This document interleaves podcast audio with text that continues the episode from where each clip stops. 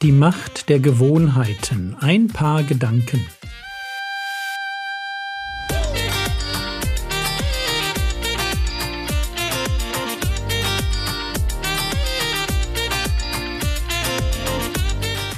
Theologie, die dich im Glauben wachsen lässt. Nachfolge praktisch dein geistlicher Impuls für den Tag. Mein Name ist Jürgen Fischer und heute geht es um gute Gewohnheiten. Heute also die letzten Gedanken zum Thema Gewohnheiten. Wenn ich wissen will, was meine tiefsten Sehnsüchte sind, dann lohnt es sich, die Gewohnheiten meines Lebens unter die Lupe zu nehmen. Wenn es stimmt, dass meine Gewohnheiten mein Herz ausrichten, dann ist die Behauptung, ich liebe Jesus, nur dann wahr, wenn sich meine Bekehrung in einer Änderung meiner Gewohnheiten widerspiegelt. Oder lasst es mich so formulieren. Wenn Paulus formuliert, seid miteinander meine Nachahmer, Brüder, und seht auf die, welche so wandeln, wie ihr uns zum Vorbild habt, dann ist das Nachahmen des Lebenswandels in letzter Konsequenz ein Imitieren der guten Gewohnheiten. Ein Vorbild wird für mich erst dann zum Vorbild im eigentlichen Sinn, wenn ich seine Gewohnheiten nachahme. Solange ich reife Christen nur bewundere, mir ihre Predigten anhöre, mir ihre Bücher kaufe oder ihren theologischen Standpunkt einnehme, solange sind sie noch nicht im eigentlichen Sinn meine Vorbilder. Lasst mich das ganz praktisch machen. Wer mich zum Vorbild hat, der teilt nicht meine Theologie, sondern meinen Lebensstil. Ich bin nicht dein Vorbild, wenn du mein Denken zum Thema Scheidung und Wiederheirat teilst. Das kannst du gerne tun, aber Vorbild bin ich dir erst, wenn du meine Gewohnheiten übernimmst. Wer sagt, Jürgen ist mein Vorbild, der wird Bibelverse auswendig lernen, der wird lange Gebetsspaziergänge machen, der wird wöchentlich einen Eheabend planen, der wird seinen Ruhetag einhalten und so weiter. Das sind meine Gewohnheiten. Und das bedeutet, seid meine Nachahmer. Und was für reife Christen gilt, das gilt noch mehr für den Herrn Jesus. Bekehrung ist eben nicht nur eine Entscheidung für Jesus, sondern eine bewusste Ausrichtung meines Lebens auf seine Gewohnheiten. Ich bin mit der Bekehrung nicht fertig, wenn nur mein Kopf Ja zu Jesus sagt. Mehr sein wie Jesus, das heißt eben, es finden sich mehr von den Gewohnheiten Jesu in meinem Leben. Hatte Jesus Gewohnheiten? Ja, natürlich.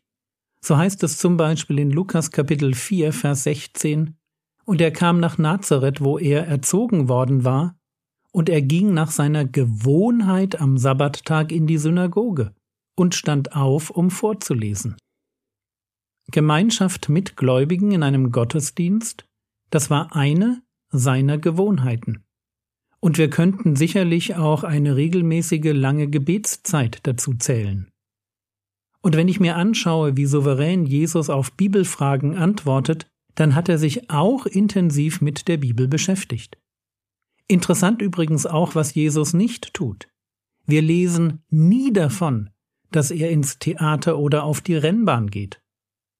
Und um das deutlich zu sagen, ich bin nicht der Prediger, der neue Menschengebote aufstellen will im Sinne von Du darfst nicht ins Kino oder ins Fußballstadion gehen. Ich will etwas ganz anderes.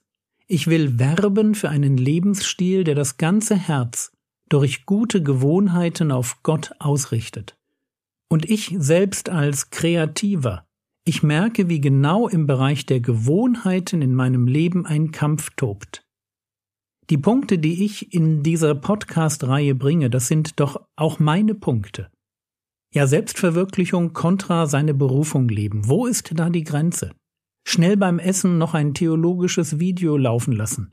Ist das schon eine schlechte Gewohnheit oder kaufe ich nur die Zeit aus? Ein Liebesfilm zum Eheabend. Feiere ich dann noch meine Ehe oder lasse ich mich von Hollywood konditionieren? Merkt ihr die Spannung? Wir sollen uns nicht an den Weg der Heiden gewöhnen, aber müssen doch irgendwie in der Welt leben, ohne sie lieb zu gewinnen. Ich bin davon überzeugt, dass ein gesunder Lebensstil aus gesunden Gewohnheiten besteht, die Körper, Seele und Geist im Blick haben, die auf Gottes Reich und seine Gerechtigkeit ausgerichtet sind und die bei alledem weder auf der Seite der Pharisäer noch auf der Seite der Sadduzäer vom Pferd fallen, also weder Übergerechtigkeit noch Liberalität. Vielleicht verstehen wir jetzt, warum uns Jakobus rät, Jakobus 1, Vers 5, Wenn aber jemand von euch Weisheit mangelt, so bitte er Gott, der allen willig gibt und keine Vorwürfe macht, und sie wird ihm gegeben werden. Gott hat definitiv kein Problem damit, dass wir ihn um Weisheit bitten. Und wir sollten diese Ressource, wenn es um Gewohnheiten, wenn es um den Lebensstil geht, wenn es darum geht, wie wir Dinge im Leben ordnen, wir sollten diese Ressource unbedingt nutzen. Für mich selbst habe ich drei Punkte definiert, die eine gute Gewohnheit ausmachen. Erstens Sinnhaftigkeit. Die gute Gewohnheit zahlt auf ein konkretes Ziel im Leben ein. Ich weiß, wofür ich sie tue. Ja, dieser Punkt bedeutet, dass ich mir irgendwann mal die Frage beantworte, welche Ziele bzw. Verantwortungsbereiche ich im Leben habe. Ich kann das hier nur anreißen. Aber erst wenn ich mal alle Bedürfnisse und Zwänge, mit denen mich mein Leben konfrontiert, aufgeschrieben habe, kann ich mir überlegen, welches davon wie viel Zeit bekommt und wie eine gute Gewohnheit dabei hilfreich sein könnte. Zweitens Einfachheit. Komplexe Gewohnheiten überleben in meinem Leben nicht. Stichwort 8 Minuten Bauchmuskeltraining. Eine gute Gewohnheit funktioniert idealerweise auch im Urlaub oder auf einer Dienstreise. Drittens Planung. Ich denke nach, bevor ich mit einer neuen guten Gewohnheit anfange. Ich mache nicht einfach irgendwas, das ich irgendwo aufgeschnappt habe. Und ich suche mir Verbündete, beziehungsweise überlege mir Belohnungen. Sinnhaftigkeit, Einfachheit, Planung. Das macht für mich eine gute Gewohnheit aus. Kommen wir zum Schluss.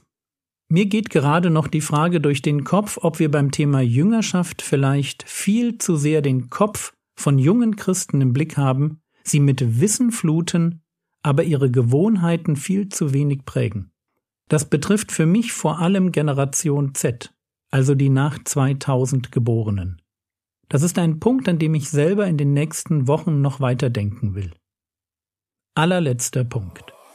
Fang mit einer Sache an weil das Thema Gewohnheiten unser ganzes Leben betrifft und uns ein Leben lang beschäftigen wird, dürfen wir einen einzigen Fehler nicht machen.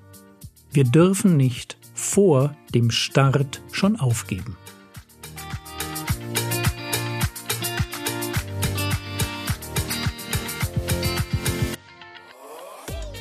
Was könntest du jetzt tun, Du könntest dir unter Gebet eine neue Gewohnheit überlegen, dir Mitstreiter suchen und sie bis Ende des Jahres einüben. Das war's für heute.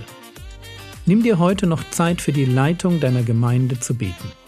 Der Herr segne dich, erfahre seine Gnade und lebe in seinem Frieden. Amen.